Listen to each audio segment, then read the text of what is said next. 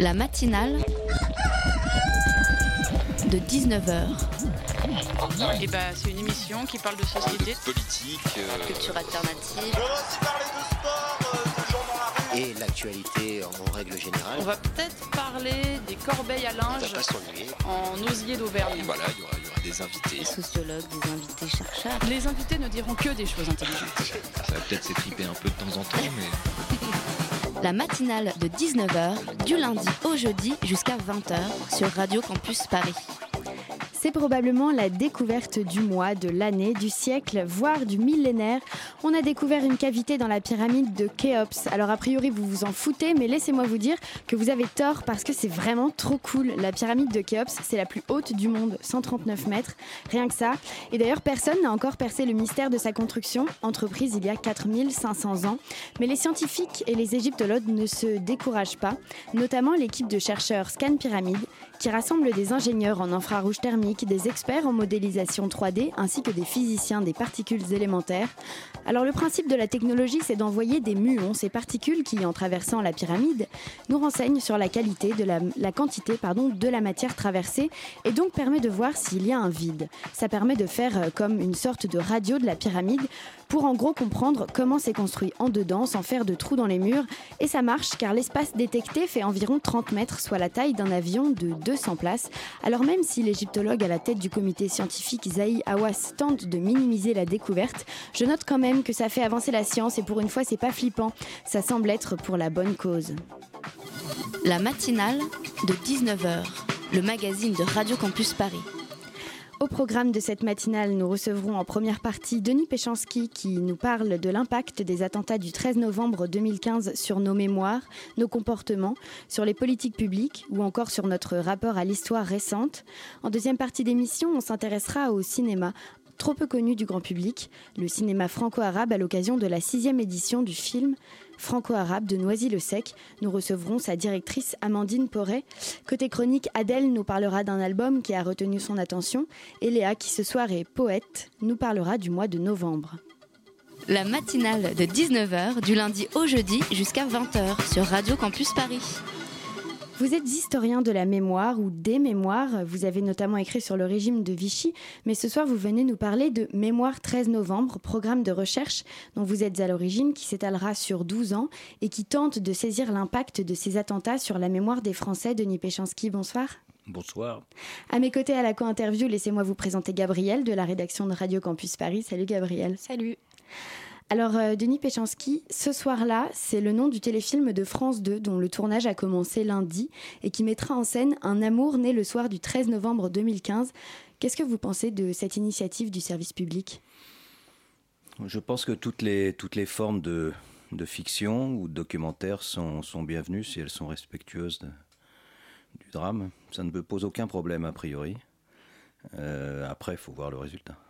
Oui, vous pensez que ça peut être euh, pertinent pour euh, entretenir euh, la mémoire? C'est un des vecteurs de la mémoire. Donc il y a le film, il y a les... On pense évidemment aussi au- à la radio, on pense à la télévision, on pense aux livres. Et puis il y a la famille, et puis il y a l'école, et puis il y a les mémoriaux, et puis il y a les commémorations. Et là, le 13 novembre, ça a été un moment important. Oui, euh, important parce que euh, pour 57% des Français, notamment, la première conséquence des attentats du 13 novembre, c'est le sentiment de peur, et ça surtout chez les jeunes de 18 à 24 ans. Comme le montre euh, votre étude. Pourtant, les Français n'ont pas arrêté de sortir, d'aller au concert ou de boire des coups. Comment ça se fait Et est-ce que c'est ça la résilience? C'est exactement ça. Et c'est une façon de dire non, c'est une façon de dire euh, vous avez essayé de nous atteindre dans, dans ce qui est le, cœur de notre identité, et en particulier les valeurs, on va dire, sans être grandiloquent, mais enfin les valeurs héritées de la Révolution française et, en relais euh, la résistance. Et euh, eh bien, nous, nous, nous d'une certaine façon, nous ne nous laisserons pas faire.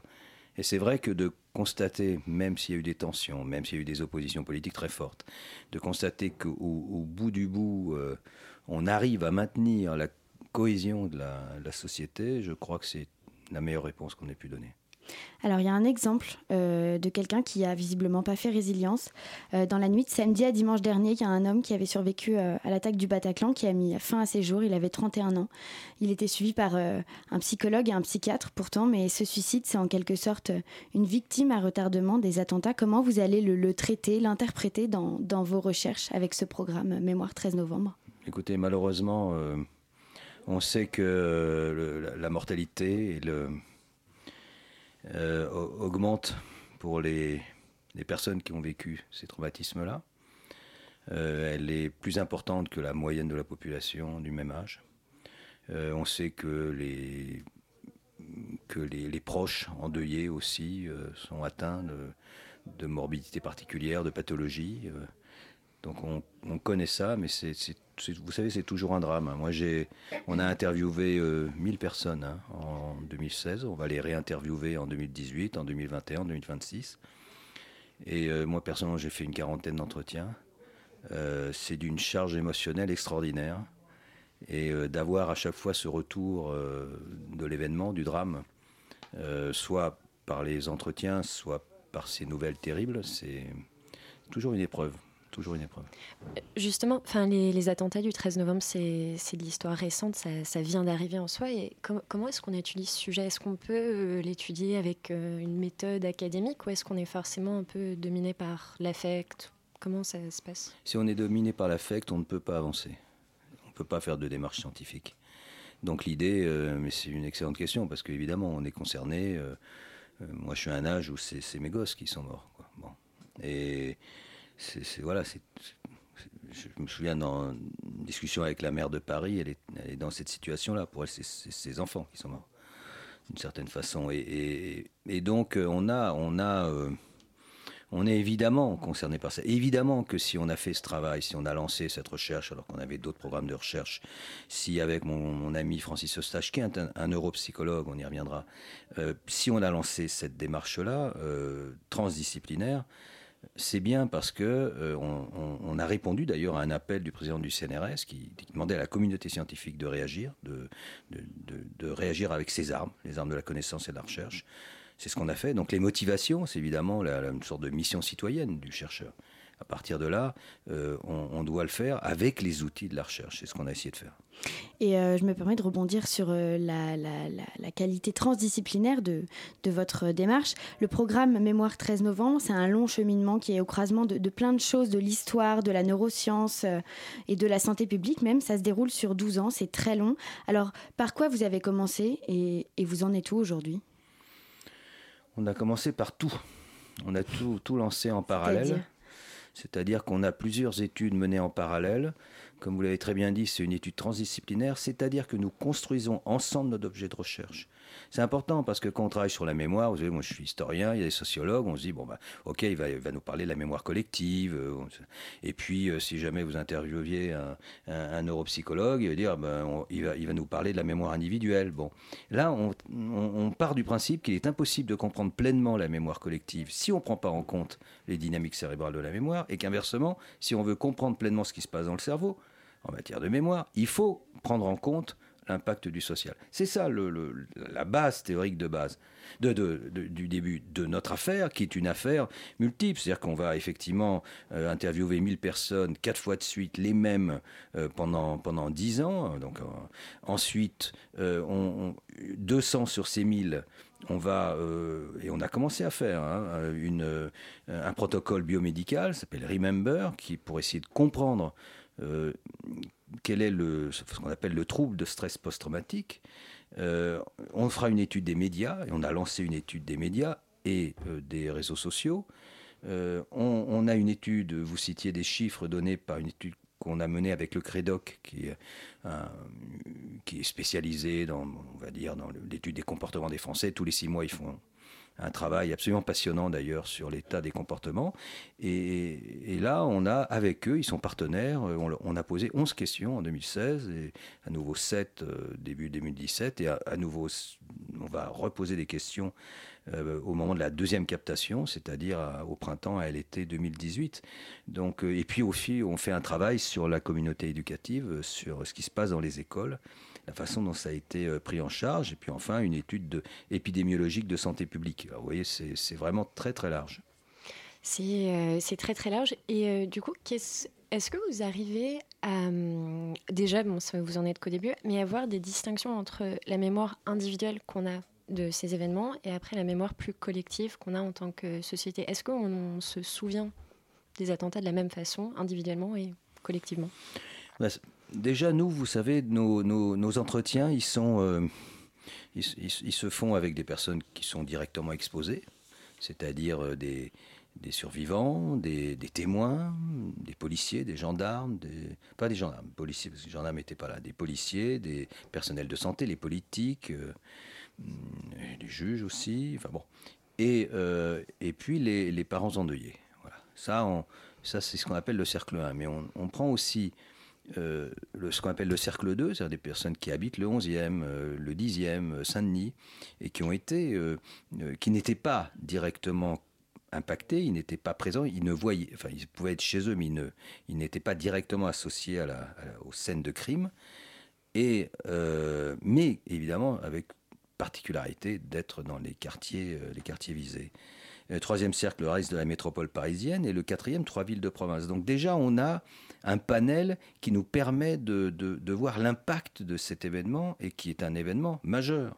On le voit dans les, témoignages, il y a une très forte charge émotionnelle, y compris dans ce qu'on appelle les cercles 4, donc les gens qui sont à 250, 800 km, hein, c'est Caen, Metz, euh, euh, Montpellier. Donc, et vraiment, euh, c'est très impressionnant de, voir, euh, de voir cela. Alors après, la différence entre euh, ce qu'ils peuvent penser eux et, ce que, ce que pense la société euh, dans son ensemble, ça on le verra. Mais ce qui est sûr, c'est que on, a, on sait déjà qu'il y a des mécanismes qui sont, qui sont communs. Les individus, quand ils, se remémorent, vous, bon, par exemple, quand, vous, allez, vous allez dormir, vous, faites le bilan de votre, votre journée, et, le, le, sommeil va vous permettre de, de faire le tri. Et le lendemain matin, vous allez retenir ce, ce qui vous semble essentiel dans ce qui s'est passé la journée précédente. C'est le même principe pour la mémoire collective. On fait, au fur et à mesure, on fait le tri, on ne garde que ce qui fait sens. Et ça, c'est quelque chose d'assez fondamental. Si par exemple, je vous dis, euh, est-ce que vous vous souvenez du 11 septembre Alors, vous êtes trop jeune, mais enfin, euh, des conditions dans lesquelles vous avez appris le 11 septembre? toute personne qui a mon âge, ou enfin en tout cas pratiquement le vôtre, je dis, mais oui, je sais très bien dans quelles conditions j'ai appris. mais si jamais euh, je leur pose la question, euh, et, pour le 13 novembre, il y a un chiffre, 97% des Français disent, oui, je me souviens, ça peut être faux. Mais ils disent, ils affirment, je me souviens très bien dans quelles conditions j'ai appris le 13 novembre. Mais pour le 11 septembre, si je commence à creuser, si je commence à dire, mais alors, Qu'est-ce qui s'est passé exactement euh, Oui, c'est ce que j'allais vous demander. Si on s'essaye si une comparaison avec les attentats du 11 septembre aux États-Unis en termes d'impact sur la mémoire collective, c'est quoi les points communs, les différences? Bah, Les points communs, c'est que ce sont deux événements mondes. Les points communs, c'est que la société dans son ensemble a été, a été atteinte très clairement et qu'on a à la fois ce, euh, cette mémoire très claire de, de, des, des, conditions dans lesquelles on a vécu ce choc, ce véritable choc, euh, dans, toute la société américaine ou dans toute la société française. Et ça, ça va rester. Ça restera tout le temps. Bon. Alors, bon, alors après, en revanche, si par exemple j'interroge les Français sur le 11 septembre, ils vont me dire Ah oui, les tours. Et puis il y en aura déjà beaucoup moins qui vont me dire Ah oui, il y a le Pentagone. Et puis les, les 4-5e vont m'oublier l'avion qui s'est craché en Pennsylvanie. Si j'interroge les Américains, comme l'avion qui s'est craché en Pennsylvanie, c'est le symbole de la résistance, il y a deux films qui sont sortis, gros succès. Ils vont tous me citer aussi ça, tandis que nous, non.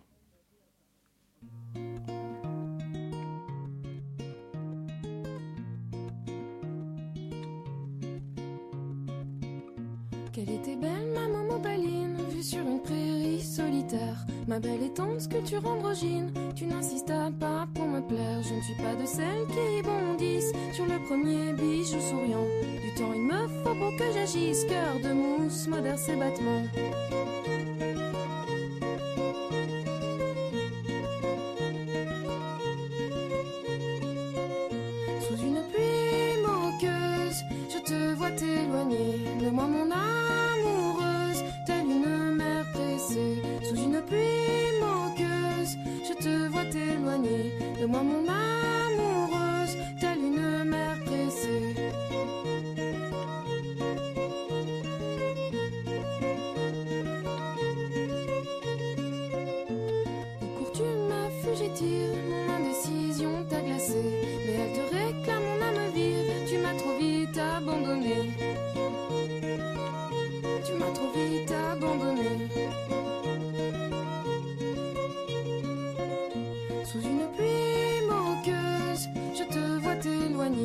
Moi, mon amoureuse, telle une mer pressée. Sous une pluie moqueuse, je te vois t'éloigner de moi, mon amoureuse, telle une mer pressée.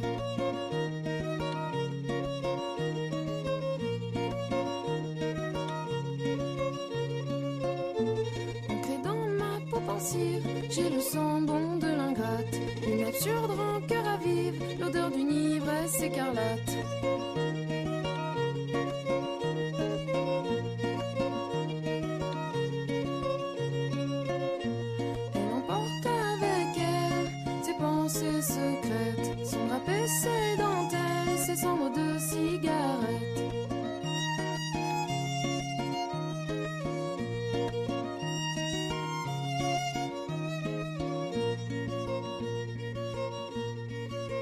Vous écoutiez à l'instant Mon amoureuse de Mansfield Tia sur Radio Campus Paris. La matinale de 19h sur Radio Campus Paris. Nous sommes toujours en compagnie de notre invité Denis Péchanski, historien et directeur du programme Mémoire 13 novembre. Pendant la pause musicale, vous me parliez, vous me parliez de l'intérieur du 11 septembre. C'était euh, ce qu'on en retient, nous les Français, c'est les deux tours. Et vous me disiez qu'il y a un phénomène de l'entonnoir, c'est ça? C'est quoi alors euh, ce qu'on en retient du 13 novembre? Ben, alors déjà, ce qui est intéressant, c'est qu'on a quand même une chaîne d'attentats. Bon, alors il y a l'attentat Mera, bien sûr, le terrible euh, le Toulouse-Montauban, 2012. Et puis vous avez une, une, une série d'attentats entre 2015 et 2017. Quand même, et, pas les moindres. hein. On a Charlie Hypercacher, on a Nice, enfin on a Saint-Étienne-de-Rouvray, etc. Et, on a le 13 novembre. Et on voit bien quand on étudie l'état de l'opinion que vraiment ce, qui fait sens pour l'ensemble de la chaîne des attentats des deux ans, c'est le 13 novembre. Et à l'intérieur du 13 novembre, quand on leur demande, bah alors, alors 13 novembre, quel lieu, si vous deviez résumer le 13 novembre? Alors, euh, déjà, euh, le, stade, de France, ok, oui, à peu près, mais enfin, c'est encore partiel. Ensuite, vous avez euh, les terrasses. Mais déjà, un an plus tard, on parle des terrasses. Les noms des terrasses ont, disparu souvent. Et on, cite quoi? On cite le Bataclan. C'est-à-dire que d'une certaine façon, il faudra voir. Mais a priori, tel que c'est parti, le Bataclan apparaît comme le- le sorte de vecteur de la mémoire collective, signifiant de l'ensemble du 13 novembre et de l'ensemble de la chaîne des attentats euh, 2015-2017. C'est pour ça que du coup, le euh, que c'est devenu votre sujet, parce que euh, vous l'avez dit, il y a eu énormément d'autres attentats en soi, et c'est parce que le Bataclan est vecteur de la mémoire collective que c'est sur ça que votre projet euh, se Écoutez, au moment, au moment où l'a lancé, c'était, on l'a lancé, c'était pas ça, puisque nous, euh, bon, l'idée est venue euh, trois jours après, quoi. Je me dit, mais qu'est-ce qu'on peut faire? Bah, on travaille sur la mémoire. Ça faisait des années qu'on travaillait sur la mémoire et déjà en transdisciplinaire. Et donc on s'est dit, euh, là, il faut, qu'on réagisse. Puis comme a- on avait déjà en tête, parce que sur le 11 septembre, euh, on travaillait dessus, et puis il y a nos amis américains, William Hurst en particulier, qui est un, psychologue, a travaillé, à, à essayer de suivre pendant dix ans, mais pas les mêmes personnes, et, en démarche essentiellement psycho. Et en plus, euh, c'était par écrit, avec des questionnaires. Bon. Et, ça, c'était une idée qu'on on avait, c'était finalement d'être plus exigeant, quoi, de se dire, alors que les résultats sont passionnants sur 11 septembre, mais de se dire là sur 13 novembre, allez, on va essayer de, prendre des méthodes encore plus euh, rigoureuses et pour essayer de faire comprendre justement comment fonctionne la mémoire, parce que la mémoire, elle est jamais définitive, elle varie avec le temps. Mémoire individuelle, bien sûr, et la mémoire collective. Le souvenir qu'on a d'un événement, eh bien, avec les années, il va, il va évoluer. Il va se charger d'au- d'autres affects, d'autres contacts. On n'est jamais seul quand, quand on se, quand, quand on réfléchit. On est toujours dans l'interaction. On se construit quelque chose avec ce que les autres nous disent, même s'ils ne sont pas là. Avec ce qu'on pense que les autres disent ou ce qu'ils ont dit avant. Ben, de la même façon, la mémoire collective, elle évolue avec le temps. Les psychologues parlent de, dans, l'analyse d'encodage. Hein, on, encode les informations, puis consolidation, puis reconsolidation. Et nous, sociologues, historiens, on parle de construction, reconstruction. C'est très proche finalement. Votre projet, il est, énorme tant sur la, durée que son aspect transdisciplinaire, tant même le sujet qu'il traite. Euh, à quoi est-ce que vous pensez que ça va aboutir? Qu'est-ce que vous pensez sera le résultat? Dans 12 ans. Ben, Ce que je vous propose, c'est qu'on se retrouve dans 12 ans et puis je vous dirai. Mais on se pose tous des questions, vous savez, des questions, euh, euh, par exemple, quels sont les, les vecteurs, euh, vraiment, enfin, de, de, de la résilience? Est-ce qu'on est qu'on a des marqueurs biologiques de la résilience? Est-ce qu'on a des marqueurs biologiques des troubles de stress post-traumatique? Le trouble de stress post-traumatique, c'est un choc traumatique qui dure au-delà d'un mois et qui est marqué par plusieurs éléments. D'abord, l'arrivée d'images hein, qui, qui euh, contre votre gré, hein, des images intrusives qui vous viennent sans que vous puissiez les contrôler. Bon. Et puis l'évitement, c'est-à-dire que vous allez euh, éviter euh, le Bataclan, vous allez éviter les terrasses, vous allez éviter Saint-Denis, vous allez éviter de prendre des transports en commun. Ça, c'est des tout à fait symptomatique de ce qu'est un, un, trouble de stress post-traumatique. Or, grâce à ce, que mène Francis Eustache à, Caen, avec un jeune chercheur, la Pierre Gagnepin et toute son équipe, toute leur équipe, il, euh, en fait, notre objectif, c'est de comprendre ce qui se passe. Et l'intérêt, c'est qu'on travaille sur un nombre suffisamment important, c'est même une première mondiale en la matière, mais euh, sur un nombre suffisamment important pour faire ce qu'on appelle des appariements. C'est-à-dire que je ne sais pas si on prend l'exemple du Bataclan, vous avez deux personnes euh, qui vont venir, hein, deux personnes qui étaient euh, au milieu de la fosse, qui sont restées 20 minutes, euh, qui sont sorties au bout de 20 minutes. Il y en a une qui va développer et qui a développé un trouble de stress post-traumatique durable, et l'autre non. Donc on est exactement dans la même situation, et on va pouvoir comparer, et après il va falloir comprendre, une fois que c'est constaté, pourquoi ils ont développé ou pas développé des troubles de stress post-traumatique. Et là, on peut convoquer à nouveau des sociologues, des historiens qui vont nous dire, ah oui, ou des psychologues, euh, euh, je sais pas moi, euh, milieu sécure, euh, présence de la mer, euh, milieu professionnel favorable. Oui, parce que tout ça, ça dépend de ce qu'était la personne avant en termes de milieu social. Tout Mais bien ça. sûr, mais bien sûr. Et, et alors, vous me parlez de milieu social et tout ça. Ben voilà. On a, vous voyez, on a interviewé nos, personnes. On a en, audiovisuel avec le l'INA. On a pris quand même des partenaires un peu lourds. Hein, on a 29 partenaires. Mais là, il y a l'INA et le CPAD, le service des armées, qui font les entretiens. Donc, qualité maximale, sécurité maximale, il n'y a rien qui sort. Bon. On a 1450 heures d'entretien à ce jour avec la première phase, uniquement la première phase. 1450 heures. Et après, qu'est-ce qu'on fait? Eh bien, on fait des transcriptions avec euh, nos moyens informatiques pour faire des transcriptions speech to text. Et ensuite, on corrige ces transcriptions de l'ordinateur avec une équipe. Là, on a 12 personnes actuellement qui travaillent sur, ces transcriptions pour en faire un texte analysable. Mais voyez, vous avez des personnes qui, ont, qui sont de sexes différents, de catégories socio-professionnelles différentes, euh, de cercles différents, plus ou moins proches. Enfin, toute une série de paramètres qui sont, et de variables, et puis qui vont être interrogés quatre fois de suite. On va croiser notre vocabulaire avec toutes ces variables, ce qu'on appelle la textométrie, hein, si on fait une analyse statistique. Eh bien, au bout des 12 ans, quel va être le paramètre, la variable essentielle? Est-ce que ce qui va marquer le plus, c'est l'appartenance à un cercle, c'est-à-dire qu'on verra très bien un, un, un cercle, par exemple les, le cercle 1, où, où, on aura un vocabulaire spécifique qui va mmh. s'opposer à tous les autres? Ou bien, est-ce que c'est la temporalité? Et ça, ça voudrait dire qu'au fur et à mesure se construit un grand récit partagé euh, par tous, victimes, pas victimes, 600 km ou euh, au plus proche de l'événement. Ça ne veut pas dire qu'ils ont vécu la même chose, mais mmh. qu'au bout d'un certain temps, il y a un grand récit qui s'installe qui est un grand récit partagé. Vous voyez, ce pas, des, pas, pas des petits enjeux. Hein. Vous n'avez pas une petite idée euh, de ce que ça pourrait être à terme, euh, le résultat de ce dénominateur? Je ne sais pas. Aucune ça fait une très belle euh, analyse factorielle des correspondances, comme on dit. Hein. Qu'est-ce que c'est que ça? Ah oui, oui, c'est, bah oui, bah oui, il faut travailler un peu là. Ah non, l'analyse factorielle des correspondances, c'est un, bon, c'est très simple. Hein, quand on croise deux variables, c'est facile à représenter. Hein, quand on en croise 25, c'est un petit peu plus compliqué. Donc euh, on croise, euh, je sais pas moi, des milliers et des milliers de, de, mots et on les croise avec avec 25 variables. Donc il faut ça, ça fait un nuage, comme un nuage de points.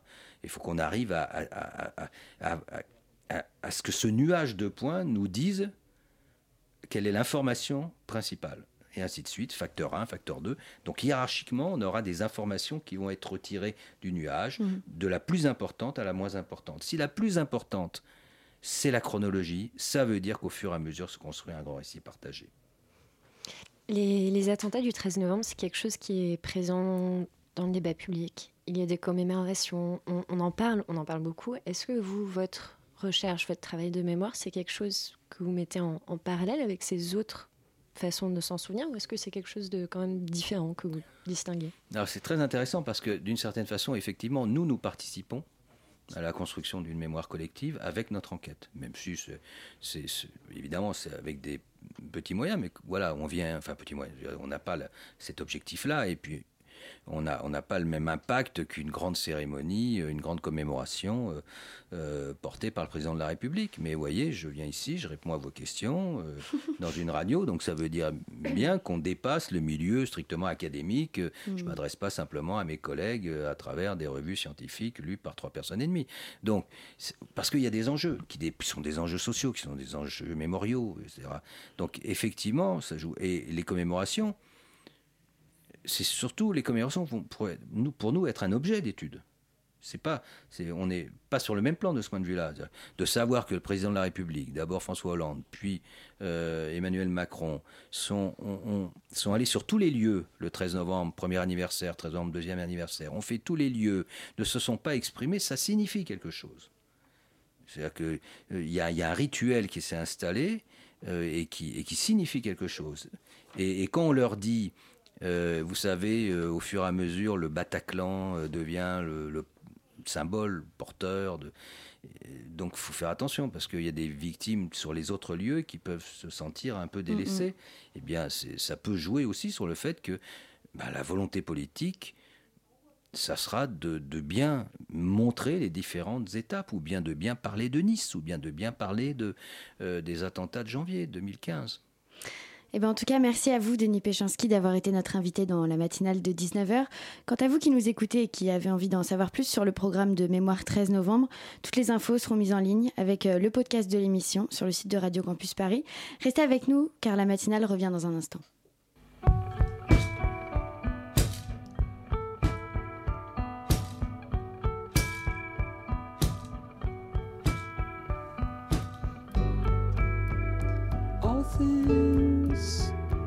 Turn, except the mountains they won't learn.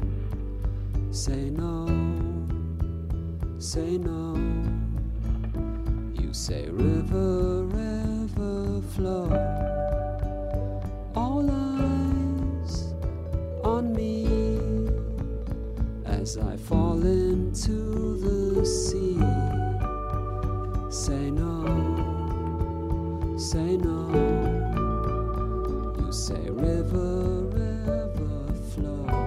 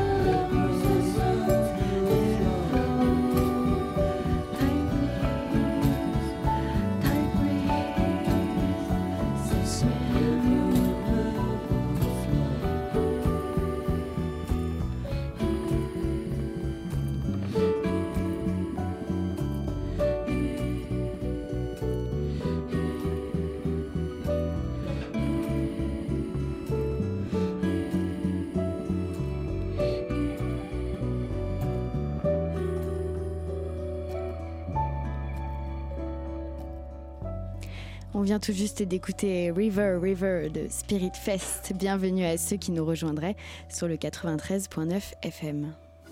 La matinale de 19h. Tout de suite, c'est Adèle qui nous parle du dernier album d'Ismaël. Salut Adèle. Salut, alors aujourd'hui on va parler musette, hip-hop et charbi. Oh là, Shahabi, qu'est-ce que c'est? Alors le charbi c'est une musique euh, populaire en fait qu'on retrouve euh, au Maroc et en Algérie.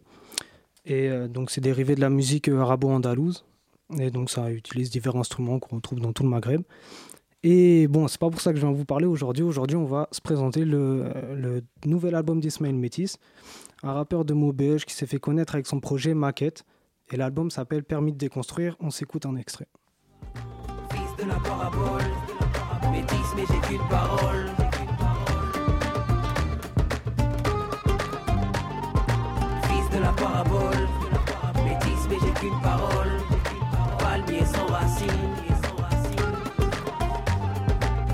De la parabole, métis mais j'ai qu'une parole.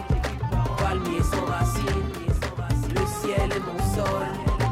Fils de la parabole, métis mais j'ai qu'une parole. Palmier sans racine. Le ciel est mon sol. Alors, enfant de la parabole venu tout droit des territoires du nord de la France, au cœur partagé entre la Mecque des révolutionnaires, les bassins miniers et les terrains vagues de la côte est des États-Unis, Ismaël nous livre un album complet aux influences diverses. Au fil de son album, on retrouve des références comme Saïdou, des groupes Zep et MAP, Rossé, rappeur emblématique à la plume subtile, et Punchline, petite meuf qui rappe salement et qu'il veut tous éviter. Donc c'est des artistes qui gravitent euh, dans le même univers. Exactement. Alors il faut savoir que euh, Ismaël pendant longtemps a fait la première partie de Saïdou. Donc c'est Saïdou, c'est quand même quelqu'un qui a une, une grosse notoriété dans le nord de la France et même ailleurs. Et euh, Rossé a fait euh, a fait partie là du, participé au concert en fait euh, de la release party de l'album. Alors côté compo, composition instrumentale, on retrouve Malik Berki, DJ beatmaker, Mehdi Benadji aux, percussions, Bastien Charléré au clavier et Benoît Sauvage à la contrebasse. Alors auditrice, je t'enlève un doute, oui c'est du rap, un rap qui se déconstruit lui-même, une arborescence de sonorités qui viennent renforcer les racines du palmier. Et c'est le moteur de notre colère. Déconstruire, casser les codes, changer l'époque, le fusil d'épaule, dépasser les modes, les masses et les dogmes, éclater les prods, Décon- décon- déconstruire, casser les codes, changer l'époque, le fusil d'épaule, Dépasser les modes, les masses et les dogmes, éclater les prods. Et on se tire, déconstruit. Cet album est un manifeste, un manifeste à déconstruire, décoloniser nos imaginaires, se débarrasser de cette étiquette qui gratte, de ces plafonds de verre qui nous empêchent d'atteindre Encelade. Alors Encelade, qu'est-ce que c'est? C'est un satellite naturel euh, de Saturne, pour la petite anecdote. Une invitation à s'organiser, à lutter pour les droits de toutes et tous dans un monde où les inégalités se creusent. Une plume sur le drapeau, une fleur à son arbalète, laissons Ismaël lancer l'abordage et finir euh, cette chronique, excusez-moi, avec euh, un extrait les meufs, un des interludes de l'album. Comme si ça existait, un milieu qui n'est pas macho. Y a pas plus de sexisme dans le rap qu'ailleurs. Dans les quartiers, chez les pauvres ou chez les bronzés d'ailleurs. Oui, c'est rare les rappeuses, les graffeuses, les DJs, les big girls, les beatboxeuses. Mais si le problème était plus grave, le chemin plus long. T'en connais beaucoup des batteuses, des bassistes meufs, des ingénieuses du son des programmatrices, des directrices de SMAC, des chefs d'orchestre symphonique, des femmes à des postes qui claquent Non. Mais bien sûr, c'est de la faute du hip-hop. Encore et encore. La faute du rap, violent et machiste. Le système fait de la merde, c'est de la faute des artistes. Société sexiste. Le hip-hop n'y échappe pas. Y a pas plus de bikini dans les clips de rap que dans tes pubs claquées, mais toi t'en parles pas. Hey, balai devant chez toi. Nos big girls font le travail, on est des soutiens de poids. Nos big girls font le travail, elles aboliront nos privilèges et feront sauter le patriarcat. Nous, on dansera. Quand tu auras la parité au pouvoir, il y aura la parité dans le peura. La matinale de 19h, le magazine de Radio Campus Paris. Merci Adèle. Nous ont rejoint dans les studios de Radio Campus Paris notre deuxième invitée de la soirée, directrice du festival du film franco-arabe qui se déroule actuellement et jusqu'au 5 décembre à Noisy-le-Sec. Amandine Poré, bonsoir. Bonsoir. Avec moi également pour cette interview, Dario, bonsoir. Salut. Alors, euh, vous vous attachez à programmer une vingtaine de films dans un esprit, euh, je vous cite, loin des préjugés et des visions médiatiques stéréotypées. Alors, c'est quoi ces clichés qu'on aurait sur euh, le monde arabe dont vous parlez et, en quoi votre festival s'en distingue? En fait, nous, on, souhaite vraiment montrer au public le plus large euh, comment euh, les réalisateurs du monde arabe voient voilà, la vie dans d'autres pays, que ce soit la condition des femmes, les, printemps arabes, tout ce qui se passe en Syrie, et d'avoir un point de vue qui vient de l'intérieur. Et, et ça, c'est vraiment, on essaye d'avoir une, une programmation la plus, euh, la plus riche, la plus éclectique, et de montrer les films les plus récents. Euh, les plus récents et euh, avec un maximum d'inédits. Là, par exemple, sur 27 euh, euh, films programmés, 48 projections au total, on a 5 inédits, 5 avant-premières. Et, et l'idée, c'est vraiment d'inviter les réalisateurs à présenter leurs films et d'avoir un échange avec le public, susciter le débat, susciter la réflexion, le questionnement, s'interroger, voir voilà la jeunesse dans le monde arabe, comment elle vit euh, au jour le jour. Euh, C'est vraiment une fenêtre sur le monde, quoi, une ouverture culturelle. Quels sont les intérêts de transmettre la culture arabe en France, en fait, à travers de ce Alors Noisy-le-Sec, euh, le festival du film franco-arabe de Noisy-le-Sec, Noisy-le-Sec, euh, c'est vraiment euh, une population, c'est vraiment un brassage de culture, comme toute la Seine-Saint-Denis, la région parisienne, et c'est vraiment important. voilà, on a des gens qui sont, qui, qui- on est tous, on a tous des origines, voilà, et du Maghreb, du monde arabe, au sens large. Et, euh, et c'est important aussi de, pouvoir euh, voilà euh, renouer avec avec ses racines et puis voilà de pouvoir avoir ce brassage de culture, cette diversité culturelle et ce dialogue entre les cultures, c'est vraiment important pour nous, pour la population euh, noisienne et francilienne. Et d'ailleurs, euh, c'est un cinéma qui est pas des plus regardés, en fait, pour le dire euh, un peu crûment. Et est-ce que vous pensez que ces populations euh, qui euh, peuvent se retrouver dans, dans ces origines euh, arabes sont un public à intéresser, justement? Ah, complètement, bah, ils, Et qu'en fait, ils vont s'identifier davantage avec ce cinéma-là Euh, je pense que c'est vraiment euh, je pense que enfin ils vont s'identifier ou pas. Ça dépend de chaque de chaque film de chaque euh, thématique abordée. Il y a voilà il y a un questionnement qui va se faire une réflexion et il y a des personnes qui vont venir voir des films qui vont qui vont pas être forcément d'accord avec ce qu'ils voient et d'autres qui va le but c'est vraiment d'avoir de susciter le débat et le dialogue Euh, quels sont les, les critères de sélection pour les films et les courts-métrages que vous diffusez?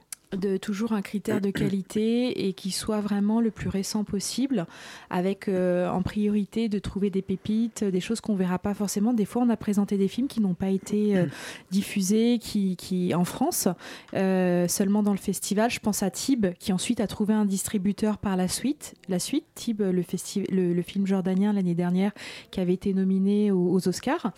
On essaye vraiment de, de- voilà de sélectionner des films, voilà des, un maximum d'inédits, d'avant-première, euh, pour que le festival se démarque aussi euh, des autres. D'accord, donc c'est vraiment vous qui allez sélectionner ou vous recevez Alors, aussi la, des... la- la programmatrice, c'est Madame Annie Thomas, la directrice du cinéma Le Trianon.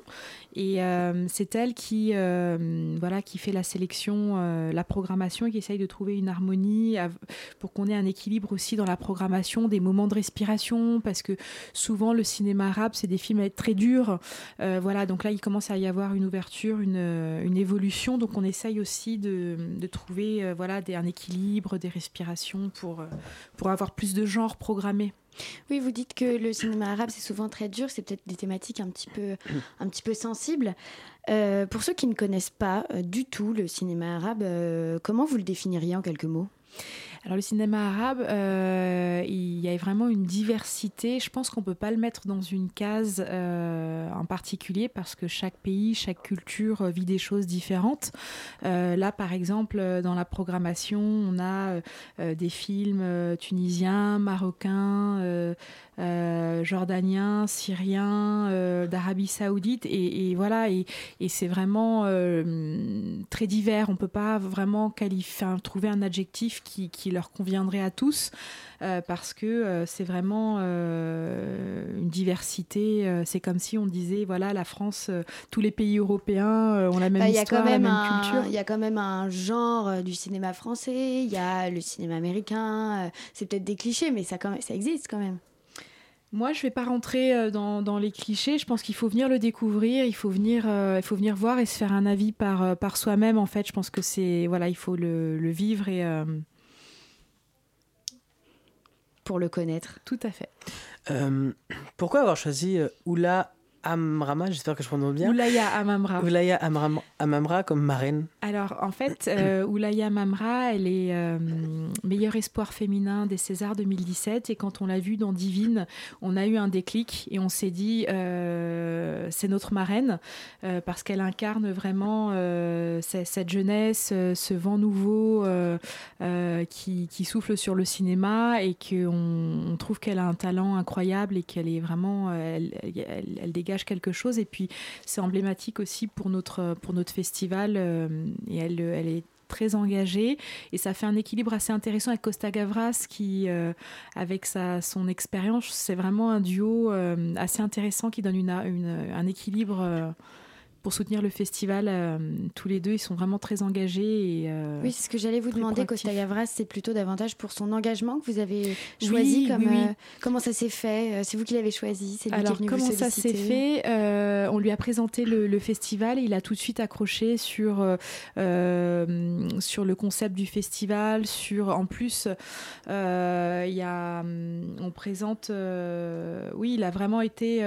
lui, pour lui, c'est important la diffusion du, du cinéma aussi euh, en banlieue, en Seine-Saint-Denis, de toucher la jeunesse. euh, euh, voilà, c'est important qu'il se passe des choses aussi en dehors de Paris et des choses de qualité. Et, il a tout de suite été. D'ailleurs, cette année, il, s'est engagé pour être parrain d'honneur parce qu'il veut justement suivre le festival, pérenniser son soutien au festival.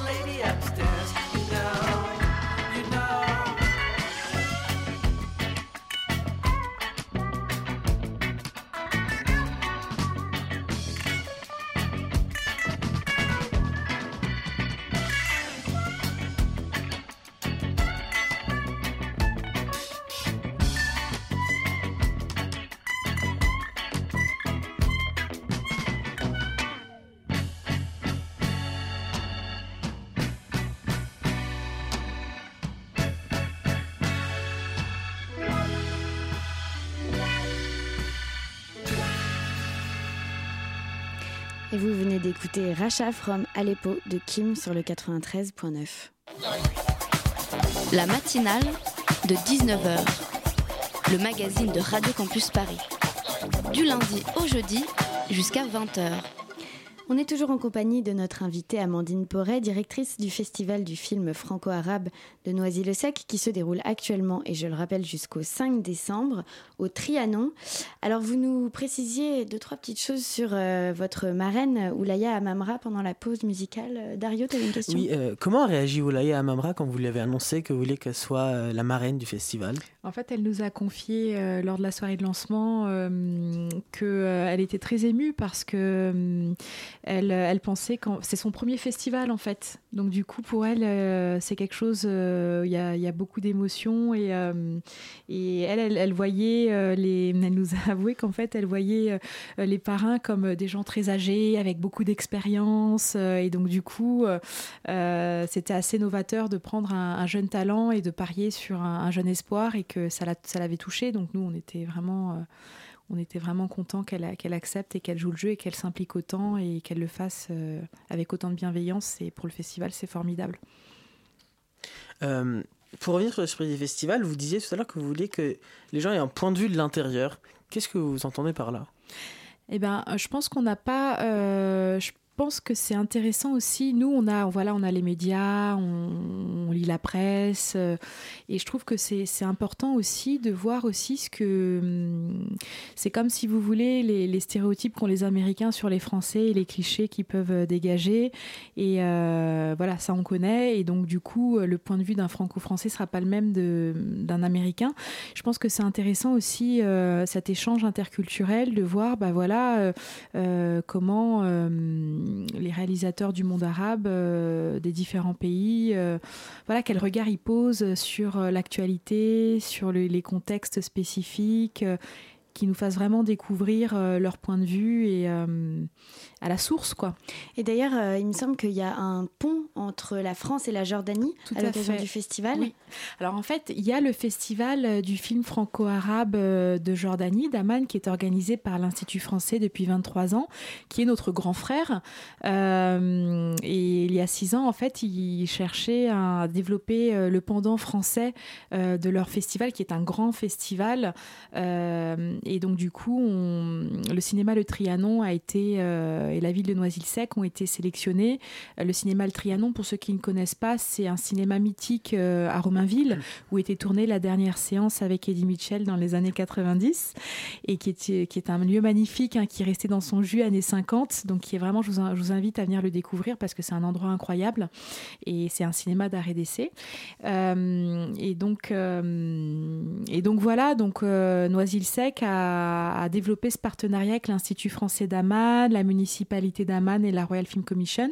Et euh, ça fait six ans maintenant qu'on vit l'aventure et qu'on fait grandir le festival euh, d'année en année ensemble. Il y a par exemple, on travaille euh, avec la Jordanie sur la programmation.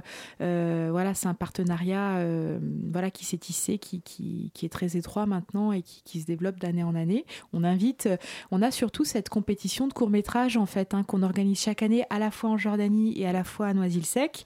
Et en fait, les lauréats noiséens vont présenter leurs films. On a deux catégories euh, documentaire et fiction. Prix du jury, prix du public. Et les deux lauréats du prix du jury vont présenter l'été prochain, enfin chaque année, euh, leurs films à Amman en Jordanie et vice-versa. Les lauréats jordaniens viennent présenter leurs films euh, dans le festival du film franco-arabe de Noisy-le-Sec. Ils l'ont présenté d'ailleurs euh, le week-end dernier. Et c'est vraiment le pont, c'est vraiment un pont vraiment intéressant euh, et ça peut permettre aussi à leur, à leur court métrage bah, de vivre après dans les réseaux de l'Institut français, d'être diffusé dans le monde entier, euh, voilà, de, de, se faire connaître. euh, donc c'est assez intéressant. Merci à vous, en tout cas, Amandine Poré, d'avoir été notre invitée ce soir. On rappelle que le festival du film franco-arabe, c'est jusqu'au 5 décembre, au Trianon à Noisy-le-Sec.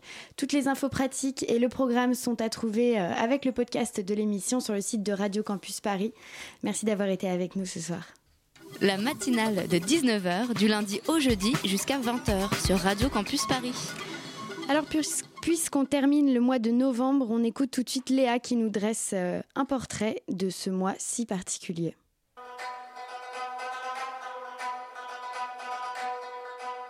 Il était une fois 12 mois. 12 par mois.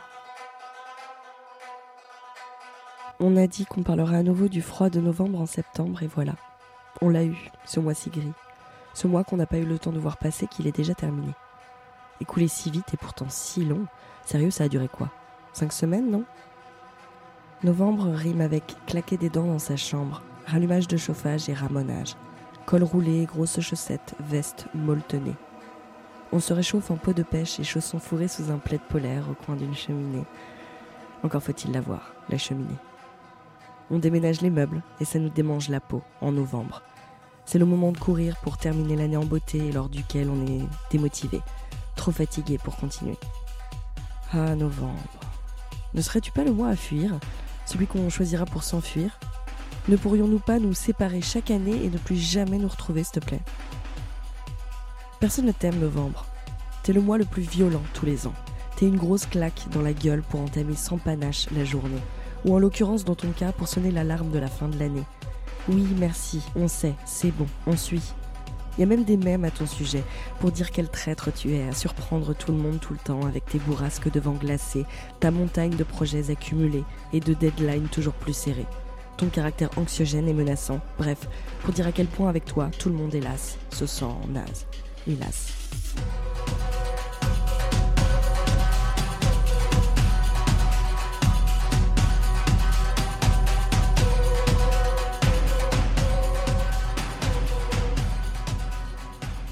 C'est la peur de la page blanche et l'absence d'envie de parler. Et surtout pas de ce sujet. On l'évite, on le met de côté, il n'est pas là, on ne le nomme pas. Et d'ailleurs on ne le vit pas non plus. On subit. C'est l'atroce mois de réminiscence des attentats et celui toujours propice à se créer de nouveaux traumas. C'est celui où on devait faire une pause et où on est allé trop loin. Celui qui confirme que pendant un bout de temps, on ne fera plus rien. C'est le mois où l'on reste chez soi, déjà blasé par l'hiver qui n'est même pas encore officiellement là, qu'on voudrait déjà zapper sans plus tarder pour retrouver l'été, alors que la saison sombre ne fait que commencer. Sincèrement, on n'avait pas passé autant de temps dans un lit depuis le printemps dernier, non?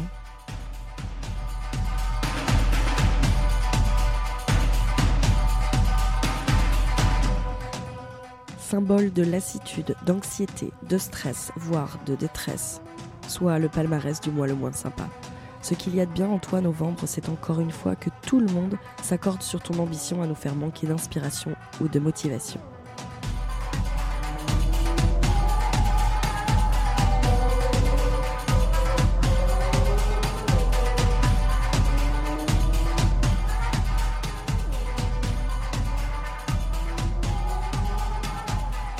Oui, ça peut mener très loin de contempler le mois de la Hesse. Jusqu'à la contemplation du mois, MOI, sans S. Et comme nous, novembre est introspectif et solitaire, désordonné et contrariant. Novembre est chiant. Parce qu'il est vrai, il est cru, il est peut-être injuste, mais il est réel. Il nous remet les pieds sur terre en nous criant la galère et la misère. Il nous fait prendre conscience des vrais soucis, pas comme le banal ennui. Il nous relie à notre essence. Il est profond et abyssal, voire cathartique, c'est ce qu'il a de pratique. Et ce qui en lui est paradoxal est sa tendance à adorer se faire détester. Comme un bon élan mélancolique peut nous satisfaire d'une émotion de tristesse, en novembre c'est ok de geindre et de se plaindre. Et qu'est-ce qu'on aime pouvoir râler sans se faire corriger. Novembre lasse et agace, mais essaie de se faire pardonner, avec son mouvement Movember, avec son mois sans tabac. Il réserve toujours d'étonnantes surprises visiblement. Il ramène aussi toujours à l'important.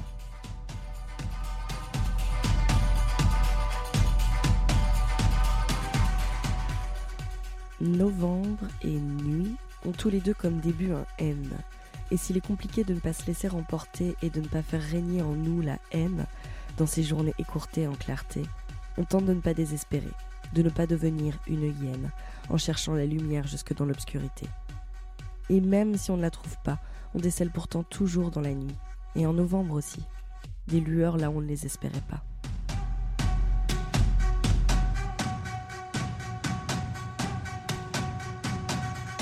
T'es excusé novembre, bien joué. Bientôt dépassé, oublié, bientôt du passé.